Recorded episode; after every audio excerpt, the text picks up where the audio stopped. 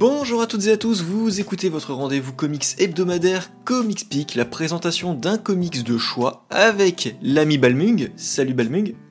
Salut Baptiste, salut Nightwing et salut les chers auditeurs. Et évidemment de l'ami Nightwing. Salut Nightwing. Salut Baptiste, salut Balmung, salut à tous. Alors, on reprend notre petit, euh, notre petit, notre petite formule euh, hebdomadaire euh, comme, comme convenu. Et aujourd'hui, on va s'intéresser à un personnage qui a des gros flingues, des lunettes et un soupçon de début carrière avec Hitman. Alors ah, évidemment, Punisher. Euh, non, non, non, soupçon de début de carrière, Hitman. Ah. Donc, pour ça, justement, on va s'intéresser au Hitman de Garcenis, que vous connaissez pour pas mal d'œuvres. On va passer un peu tout ça en revue dans la première partie de ce podcast. Mais on va aussi s'intéresser à son dessinateur, John McCrae, que vous connaissez certainement peu ou pas, parce qu'en fait, il est pas très connu euh, par ici en France. Euh, sans doute que les plus gros fans de Garcenis reconnaîtront le nom. On verra ça ensemble pourquoi.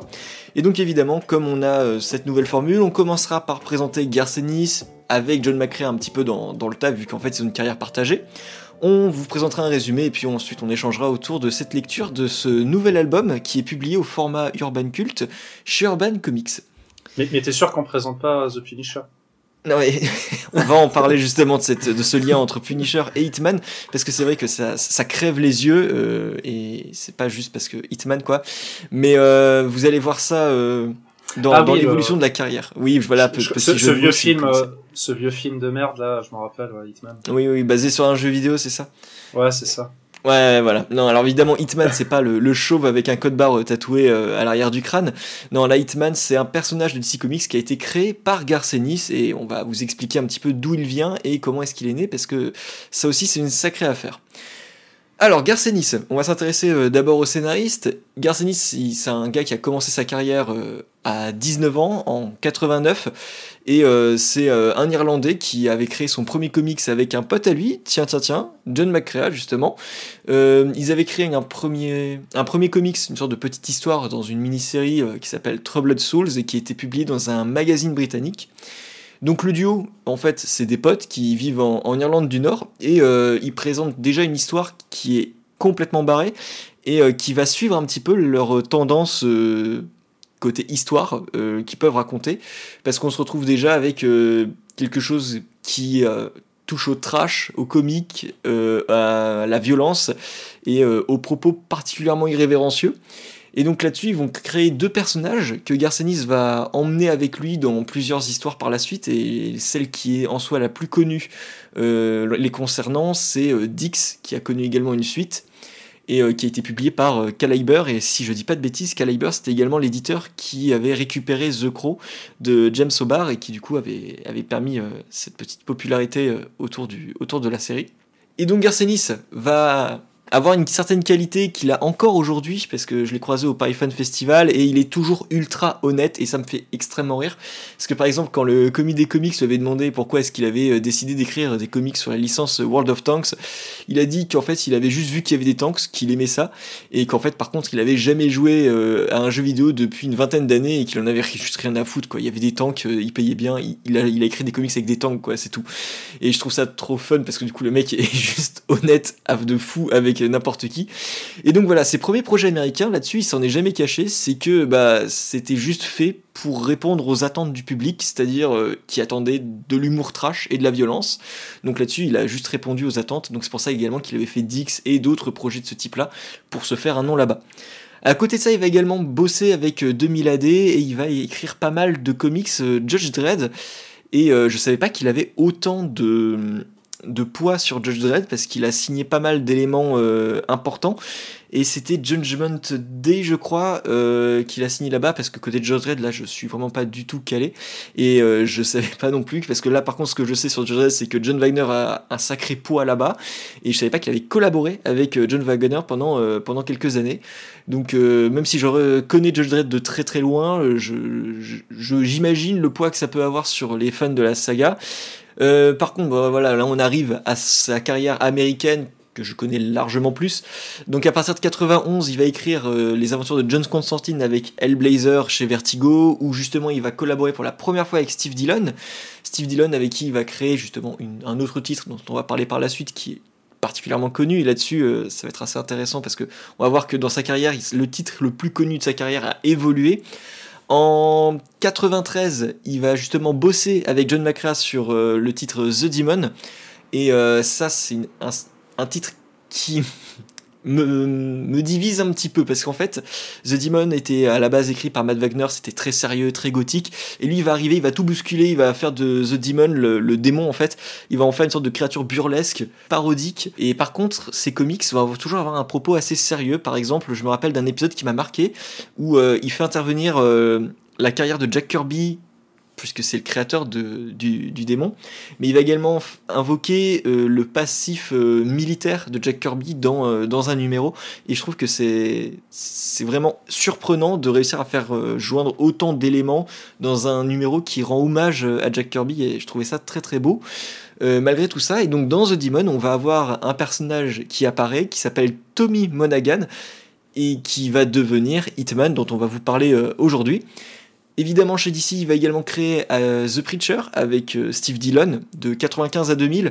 Et alors, Preacher, justement, c'est là qui ce qui est assez drôle, c'est que Preacher c'était vraiment considéré comme son chef-d'œuvre à partir de là, et c'était euh, c'est le titre qui lui a fait connaître un gros succès. Et c'est étonnant parce qu'en fait, The Boys, j'ai l'impression, a tendance à prendre la place de ce qu'était Preacher avant dans la carrière de, de Garcenis. Euh, donc à partir de là, chez euh, DC, il va également faire d'autres choses qui sont extrêmement cool. Je pense là surtout à Unknown Soldier chez Vertigo, mais il va aussi bosser chez DC avec sur, plein de trucs différents, sur tous les labels euh, qu'ils avaient. Je pense au label Helix qui est aujourd'hui complètement oublié et à tort ou à raison, hein, parce qu'il y a des petites pépites, mais vraiment underground de, terrible. Et donc à ce moment-là, il va être appelé chez Marvel pour écrire notamment Punisher avec Punisher Kills Marvel Universe. Ça, c'était en 95. Mais justement, il touche un petit peu au Punisher. Et euh, quand la série Hitman est terminée, et eh bah tiens, tiens, tiens, qui appelle euh, Garcenis eh bien en fait, euh, ça va être Marvel qui va le souhaiter qu'il écrive avec Steve Dillon le Punisher. Donc juste après Hitman, il arrive chez Marvel pour écrire le Punisher, c'est quand même assez surprenant. Mais on va avoir une grosse modification dans la manière dont il va concevoir les choses. Mais ça, on va le voir surtout avec euh, un petit passage qui s'appelle le 11 septembre. Euh, c'est qu'en fait, à partir de là, euh, il va, on va retrouver dans le Punisher tout ce qu'il fait chez Hitman, mais sans l'humour. En fait, l'humour chez le personnage principal va être totalement absent. il va y avoir un mutisme total, alors conséquence ou non d'un certain, d'un certain 11 septembre, oui et non, parce que bon, le Punisher avant Ennis avait certains passages où il était complètement muet, mais c'était assez rare finalement. Et euh, par contre, l'humour va être réservé aux antagonistes et aux personnages secondaires, euh, qui vont les rendre aussi ridicules que dangereux. Alors évidemment, euh, là-dessus, il va également bosser chez Marvel sur pas mal d'autres choses euh, complètement différentes. Ghost Rider, il a marqué le personnage avec deux mini-séries, mais quand même, euh, avec Clayton Crane, il a écrit également Thor. Et moi, je voudrais surtout mettre l'accent sur son Nick Fury, que je trouve génialissime, et qui pourtant n'est pas très connu finalement. Et j'en profite pour dire que Panini Comics va rééditer ses mini-séries Nick Fury en deluxe l'année prochaine, et je vous recommande déjà la chose, et j'espère qu'on pourra vous en parler. Après ça, il va passer en indépendant chez Image avec euh, The Darkness euh, pour parler des origines du personnage, mais également chez Image pour réécrire Shadowman. Et il va également réécrire d'autres personnages comme Dender, je sais plus chez qui, je crois que c'était chez Dynamite, mais je suis plus certain. bref, il touche vraiment à tout et il a une carrière dans les années 2000 où il écrit, mais à un rythme effréné. Euh, de mon côté, j'ai pas lu grand chose en soi de, de et pourtant on peut déjà remarquer les conséquences de 11 septembre, comme je vous l'ai dit là, euh, sur le Punisher. Mais alors, côté indé, va également y avoir euh, un titre qui va être un petit peu le, symbole de, sa réaction au 11 septembre, qui va être 303, et qui a un récit de guerre qui se déroule étonnamment en Afghanistan. Et à partir de là, en fait, il va développer une vraie obsession pour le souvenir de guerre et le traumatisme des conflits armés. Et euh, je trouve que ça va être un petit peu sa marque de fabrique, mais en fait, il l'aborde toujours de manière très pertinente. Et euh, il va laisser de côté cet humour trash, ou alors le réserver à certaines séries. Donc on va avoir un Garcenis qui va être divisé en deux parties, euh, celui qui, qui, fait de l'humour virulent et généralement politique, et de l'autre côté celui qui va parler du vétéran, du souvenir de guerre, et qui va être un petit peu plus psychologique et, comment dire, empathique. Donc voilà, deux choses très différentes. Euh, pour l'humour trash, justement, euh, là où il va parler euh, beaucoup du souvenir de guerre d'un côté, l'humour trash, va il va le réserver pour la série The Boys, que vous connaissez sûrement pour la série Amazon. Et on va pas vraiment revenir dessus parce que la série elle est vraiment dense. Et personnellement, j'ai une préférence pour, pour la série télé que je trouve un peu plus équilibrée entre le propos et la violence. Mais du coup, moi, ce que je voulais vous dire aujourd'hui, c'était surtout l'anecdote de la publication de The Boys, qui à la base devait se faire chez Wildstorm, chez euh, DC Comics. Mais après quelques numéros, la série est étrangement annulée parce qu'en fait elle dérangeait un petit peu vu qu'elle était juste anti-super-héroïque et que Wellstorm voulait développer à ce moment-là son univers super-héroïque, c'est con. Et donc c'est euh, Dynamite qui va reprendre la publication de The Boys et va permettre à la série de perdurer. Donc voilà, je passe là pas mal de créations, que ce soit chez Dynamite ou Avatar, même, hein, je, vais pas parler de tout ça parce qu'il y a énormément de trucs, même récemment, mais vous pouvez retrouver pas mal de publications chez Comics Initiative, et d'ailleurs dans leur catalogue je vous recommande particulièrement Red Rover Charlie qui présente l'apocalypse à travers le regard d'un trio de petits toutou à la recherche de leur maître. Et donc voilà, pour John McCrea, en fait, euh, ça va être assez rapide puisque euh, les créations les plus connues de John McCrea, bah, c'est finalement The Demon et Hitman. Mais justement, Balmung, là, t'avais d'autres choses à nous dire, surtout sur des publications récentes pour John McCrea qui, euh, qui connaît quelques petits déboires, on va dire. Alors, il a toujours, il a, en fait, il a, il a jamais, enfin, on le connaît surtout pour ses, ses créations à Gartenis, mais ça n'a pas été seulement ce qu'il a fait. Il a travaillé après sur des projets à droite à gauche. Il a été sur Crash notamment. Euh, mais euh, on le connaît aussi, bon, on va passer sur des, des trucs un peu moins intéressants, genre par exemple le fait qu'il a été, il a travaillé sur du Mars Attack euh, chez IDW euh, dans les années 2010. Euh, mais plus récemment, notamment, il a fait une série qui s'appelle Dead Eyes, qui est très bien, je vous recommande. Malheureusement, qui était sortie chez Image, mais malheureusement qui n'a pas eu de vraie fin, ou plutôt qui n'a eu une fin que d'un arc qui fait même pas quatre numéros, je crois. Euh, dont euh, la suite, on va dire, a été euh, lancée en crowdfunding. Alors je sais pas si c'est engueulé avec Image, mais vu que la série, ben, on voit directement qu'il reprend le personnage dans son crowdfunding, on peut très vite comprendre que ça ne va pas continuer avec Image et qu'il a envie de se lancer un peu plus sur du perso, même si, bon, par exemple, très récemment, on peut parler, par exemple, toujours chez Image, d'une série qui a été reprise, alors pas chez Image totalement, pardon, je voulais dire plutôt Skybound, qui est aussi qui appartient à Image mais qui est un, voilà, sous une, euh, un label. un label chez eux. Voilà et ils ont ils, ils, ont repris en fait ils ont racheté euh, les droits de Creepshow et notamment il a été dans sur la première de, de ces séries euh, et voilà enfin en fait il, il, a toujours une carrière même si effectivement il n'est pas aussi euh, prolifique qu'un scénariste. Mais c'est normal c'est un scénariste. Oui. mais aussi euh, en termes de, de, de dessin il n'est pas aussi prolifique que beaucoup d'auteurs mais il est toujours présent. Et euh, si vous voulez voir du John euh, ben, allez regarder un petit peu ce qu'il a fait euh, à côté. c'est toujours aussi intéressant, sachant qu'il a un ancrage assez spécial. même si ça reste un peu plus simple, effectivement, si vous êtes plus fan de Steve Dillon, ça va changer pas, du, pas mal. Mais mais voilà, ça restera toujours un grand pote de Cartelis. Oui. Alors je vais commencer justement parce qu'en fait Hitman c'est un premier problème je pense mais un problème à moitié en fait pour le, cet album Urban Cult, c'est que euh, on n'a pas vraiment tout le contexte euh, qui est dressé pour comprendre l'origine de Hitman.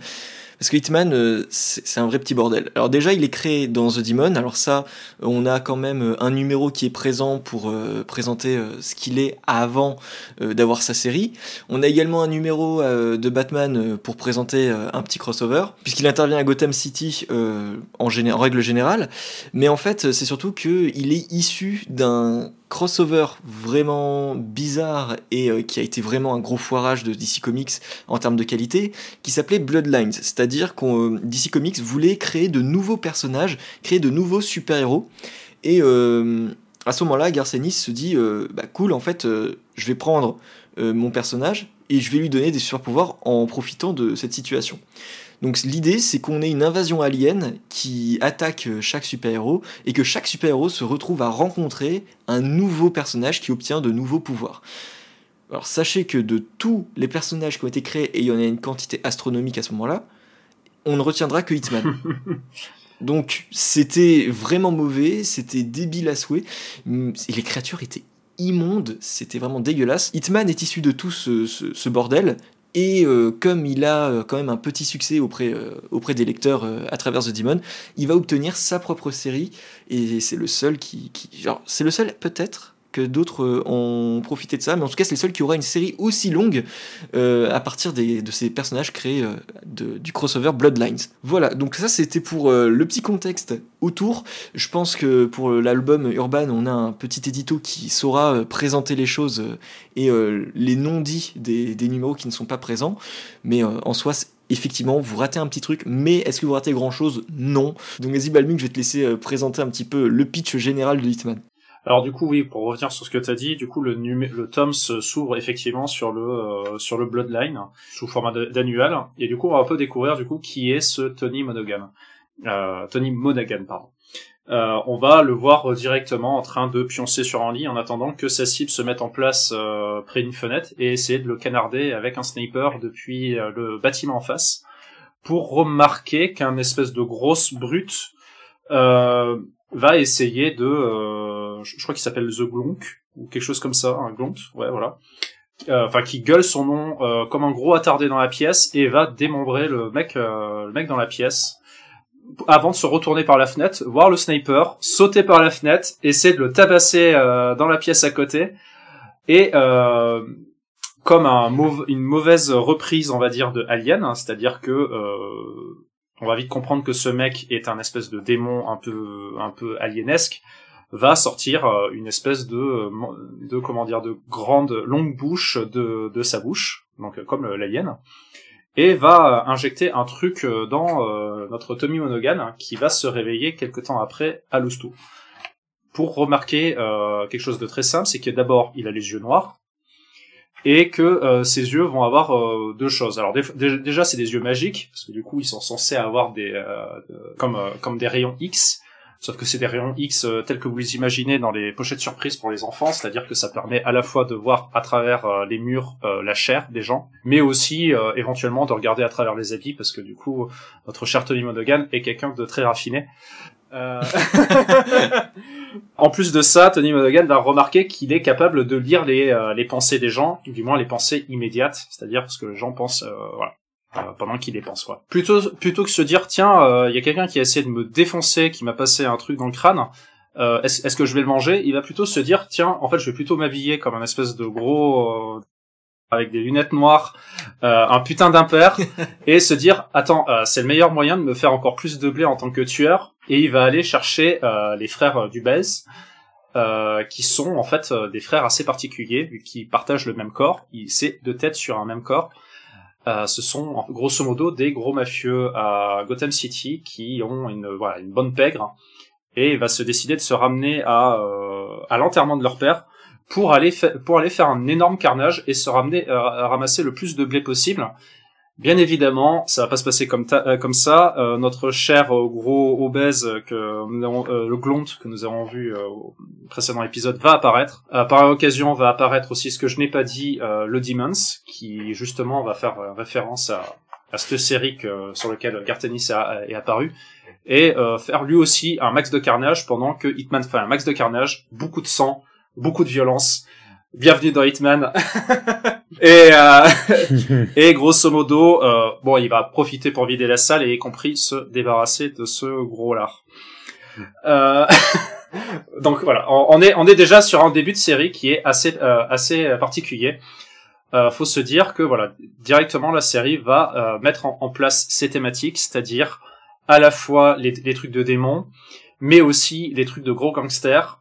Et c'est une prédominance qui va apparaître tout le long du, du tome. Euh, qui plus est, il va mettre aussi en, avant, euh, on va dire, plusieurs euh, thématiques qui sont euh, de base dans Gotham City. Dès le deuxième épisode, on va voir Batman. Gartenis va se faire plaisir avec Batman pour essayer de le ridiculiser un peu, jouer sur le fait que le personnage puisse lire les pensées de ce personnage-là pour essayer de le tourner au ridicule. Par l'occasion, son plus gros némésis va aussi apparaître assez rapidement, qui est, qui sont les Arco avec euh, un certain Manzuir. Alors Zarkononen, euh, ce sont des démons, des démons qui sont, on va dire, euh, un peu en putréfaction, de, on va dire deux démons en putréfaction qui veulent recruter Hitman, c'est-à-dire cher Tommy Monoghan, afin de devenir un peu leur leur despote pour aller tuer un peu ceux qui veulent. Et ils vont utiliser un un, un, un intermédiaire qui s'appelle Manzuir, qui est un, il ressemble beaucoup, on va dire, Ah, Grievous, voilà, Grievous. Euh, grosso modo, imaginez Grievous, mais euh, tout en chair, qui a euh, six flingues et qui va tirer comme un gros naze avec euh, une étoile nazie sur le front euh, ou sur le torse, je ne sais plus, et qui va grosso non c'est sur le front pardon et qui va essayer de euh, de convaincre Hitman avec des flingues en lui tirant dessus parce que ça marche toujours mieux. Alors je, voilà, comment je présente l'histoire, ça a l'air assez euh, spécial. Ça a l'air plus exactement assez grotesque.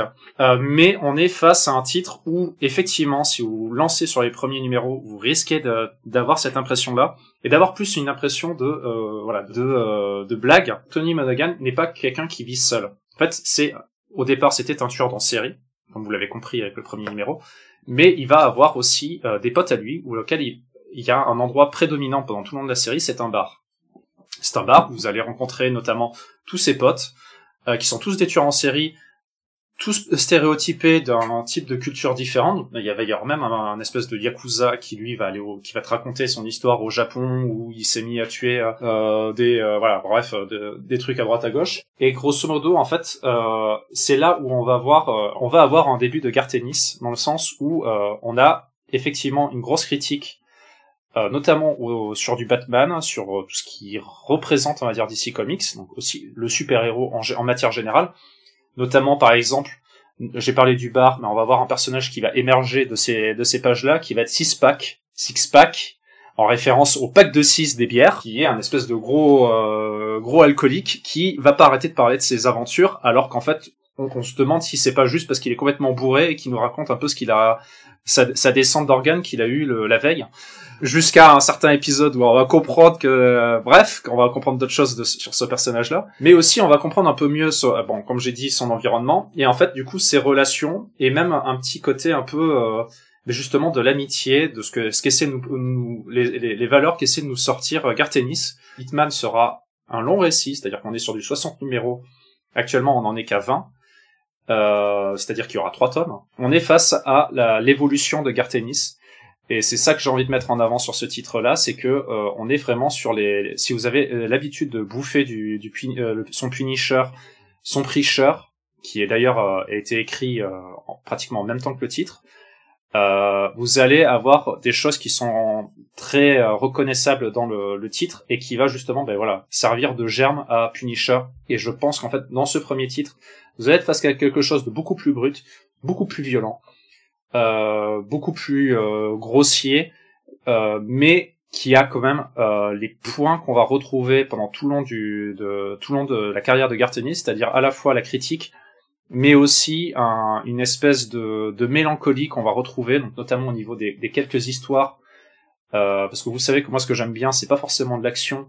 Ce que j'aime bien, c'est des fois juste les, les discussions. On va voir par exemple, ben voilà, comme je vous ai parlé avec l'histoire du bar, et aussi ben voilà des deuils, des, euh, des chocs émotionnels de, des personnages qui vont ponctuer ce titre-là qui en fait à premier abord si on si on vous le sort comme ça et on vous demande juste de le feuilleter vous allez croire que c'est vraiment un titre de bof où euh, grosso modo le personnage va passer la moitié du temps à sourire à faire des blagues de bof où il va s'amuser à utiliser ses, pouvoirs de rayon X pour regarder à travers les fringues euh, de, ben, des fringues de Catwoman par exemple. Hein. Donc c'est effectivement un diamant brut qui condense tous les aspects euh, de création de, de Garcenis à une période où en fait il n'était pas encore un scénariste euh, abouti comme euh, il a pu l'être par la suite et où il a pu le démontrer avec Preacher puis Punisher. De ton côté, voilà, c'est un, c'est purement, c'est purement un, un, préquel de la carrière de Gartenis. Et de ton côté, Nightwing, qu'est-ce que t'en as, qu'est-ce que t'as pu en penser? Alors, ouais, j'ai été bien silencieux jusque là parce que bah vous avez très très bien résumé les choses. Et euh, ayant très peu lu de Garthanis euh, bah, avant ça, euh, à part le Ghost Rider et plus récemment le Batman Reptilian par exemple, moi je suis passé à côté de Preacher, j'ai pas encore lu et même The Boys, je suis, je me suis concentré d'abord sur la série télé avant de, avant de pouvoir m'intéresser aux comics, mais je, je vois bien du coup ce que, ce que vous voulez dire quand vous parlez de, du fait que Hitman rassemble un petit peu tous les, toutes les, les gimmicks qu'il a pu utiliser sur les différents titres euh, avant et par la suite. Et euh, sûrement le Punisher doit, on va dire, Hitman a peut-être essuyé les plâtres pour le Punisher euh, à beaucoup de niveaux, même si je pense, étant pas un grand fan du Punisher de base, que Hitman a beaucoup plus de en tout cas ce titre-là, a beaucoup plus pour lui de justement ce ton qui, au premier abord, alors pour rebondir sur ce que tu disais, Balmung, c'est vrai que ça a l'air d'une gigantesque blague, que tout va n'être que second degré, débilité, bigger, better, stronger. Et euh, enfin et d'aller euh, de plus en plus dans, dans, le gore et le trash euh, et le facile. Et en fait eh ben pas du tout. Pas du tout parce que on a un personnage qui doucement est développé. Alors on n'a pas un gros background du personnage qui est développé mais on a plein de personnages qui, sont en orbite autour de lui qui vont petit à petit prendre de l'importance dans, le volume. Et euh, et c'est passionnant de suivre cette dynamique là au départ on, retrouve un petit peu une ambiance buddy movie avec son meilleur pote. Puis après il y a toute cette histoire avec ses potes du bar où euh, on, euh, on, revient avec ce numéro où ils parlent de leur la, la, fois où ils ont vraiment frôlé la mort c'est vraiment c'est vraiment agréable on a aussi le développement de de, de sa vie entre guillemets personnelle ou comment on fait pour avoir une vie euh, amoureuse plus ou moins quand on est un tueur à gages, quand on a euh, des, des, pouvoirs de ce genre-là et quand on vit dans un monde où on est poursuivi par des démons. En fait, euh, c'était une très très agréable surprise parce que c'est pas le genre de titre vers lequel je me serais tourné de base. Les titres un peu violents et bas du front, c'est pas ma cam et je m'attendais vraiment à ça. Et donc du coup non, pas du tout. C'était très très agréable à lire. Un peu moins parce que je suis un peu allergique à cette période visuellement euh, du trait de Macri euh, et de et de même l'ancrage euh, et les, des couleurs de cette époque-là, je suis pas vraiment fan. Donc c'est vraiment pas pour l'aspect visuel, même si il faut reconnaître que pour la partie démoniaque, c'est c'est l'idéal. Pour cette partie-là, c'est l'idéal parce qu'on a vraiment des démons horribles euh, des, des, du, des, des, scènes de gore assez, euh, assez, assez sales, assez, euh, euh, assez. Genre le, le, le, le sang reste noir. On reste, on reste sur un titre d'ici. ouais, c'est vrai. Je trouve que pour cette partie-là, c'était, c'était parfait. Mais par contre, pour le, la partie un peu plus street et mafieux qu'il peut y avoir, je sais pas, je, j'accrochais beaucoup moins et il y a même des, des, des numéros où tu sens que euh, il rush un peu, qu'il n'y a pas grand fond, il n'y a pas grand décor autour des personnages. C'était un peu euh, un peu dommage, t'avais juste des, des fonds de couleur. Mais ouais, Hitman c'était une, une belle surprise à ce niveau-là. Euh, on a un aspect drôle, on a un aspect critique sur, j'ai envie de dire sur l'industrie du du comics presque en général à certains moments où notamment on a un personnage qui va servir de critique euh, indirecte de bah oui du super héros en général un personnage qu'on va voir euh, bah, justement dans le bar ah oui c'est c'est beaucoup plus riche que ce à quoi je m'attendais. Du coup ça a été très très agréable comme euh, lecture. Comme c'est pas un truc dont enfin le genre de titre dont je suis fan au, premier abord enchaîner un volume comme ça avec une vingtaine de numéros comme ça d'affilée c'est lourd. C'est lourd. Et il y a des arcs qui sont moins passionnants que d'autres. Mais euh, on commence avec la partie démoniaque et c'est vraiment cette partie là qui euh, qui moi je trouve euh, fonctionne très très très bien. Qui le qui pour moi fait qu'il se démarquera de de Punisher. Enfin ça fait d'Hitman un personnage singulier en fait qui va se démarquer par rapport à par rapport au Punisher qui va arriver par la suite. C'est c'est c'est la base pour pour tout ce qui est défouloir oui c'est un titre de bro je suis complètement d'accord.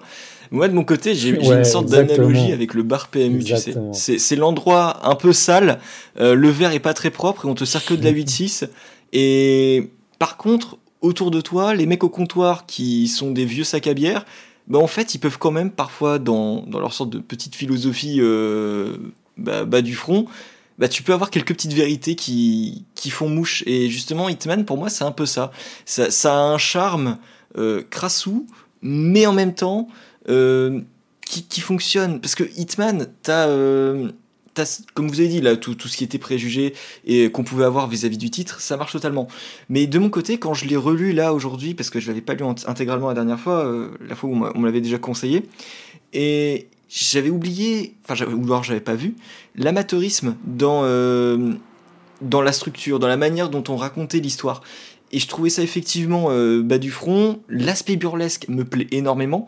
Et le fait que ça puisse condenser tout ça en un seul univers dans l'univers d'ici, parce que vous n'allez pas reconnaître Gotham City. Hein. Euh, vous allez juste euh, vous dire, mais c'est pas possible que ce soit Gotham City. Et finalement, vous allez l'oublier. Et euh, va juste vous emmener dans euh, ses créations les plus étranges, des, créations très drôles. Et malgré tout l'aspect burlesque, eh bien, il y a des moments émouvants, touchants, qui, qui fonctionnent bien. Et je trouve que c'est ce qui manque, par exemple, à un truc comme The Boys, qui est tellement dans l'excès qu'il en oublie d'être touchant. Et euh, je suis content. euh, Enfin, pour moi, je sais pas si. Est-ce que vous seriez dirigé vers ce titre-là euh, si on l'avait pas pris pour le podcast? Alors moi, il était déjà prévu. Ah, clairement pas. Moi, pas du tout. Ok.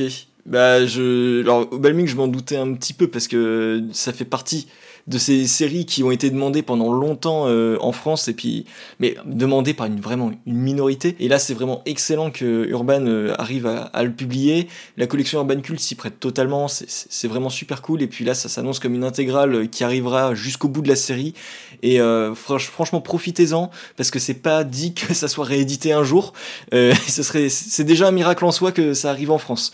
Mais je précise quand même que euh, pour ceux qui débutent qui veulent débuter du Gartenis c'est pas le titre. Euh, alors, c'est, ça peut être un titre, mais vous risquez de vous, euh, vous faire une mauvaise impression du, du gars? Euh, ah bon? on est vraiment sur un titre, enfin une mauvaise impression. On va dire qu'il y a les gros trucs euh, de lui qui sont dans ce titre-là, mais il faut quand même se rappeler que c'est pas l'un de ses titres les plus populaires. Commence oui. avec du Gartenis. N'hésitez pas. Il y a, y a Preacher, il y a du, euh, il y a du Punisher, il y a plein d'autres titres qui sont très bien. Ce titre-là, c'est des facettes différentes. Oui, mais c'est, mais pour moi, c'est, c'est, c'est, comme on a déjà parlé, ça reste quand même un titre qui est beaucoup plus brut et beaucoup plus euh, début de carrière que tout le reste qu'il a pu nous sortir par la suite. Même si c'est assez particulier parce que franchement, Preacher c'est sorti en même temps, quoi. Tu ferais de Preacher une porte d'entrée pour Garcenis? Bah, euh, totalement.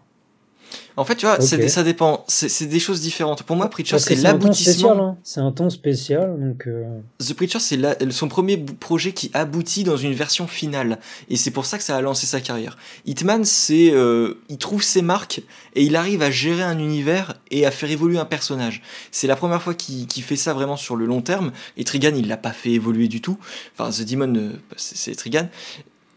Mais non, Hitman, non, non, là, c'est un personnage qui va évoluer, qui va, qui va mener d'un point A à un point B, et euh, à qui va faire vivre des aventures tout en développant un univers, un univers qui, en soi, va, pour moi, c'est le Garcenis honnête, et c'est celui que je préfère, et j'aurais adoré euh, découvrir Garcenis avec Hitman.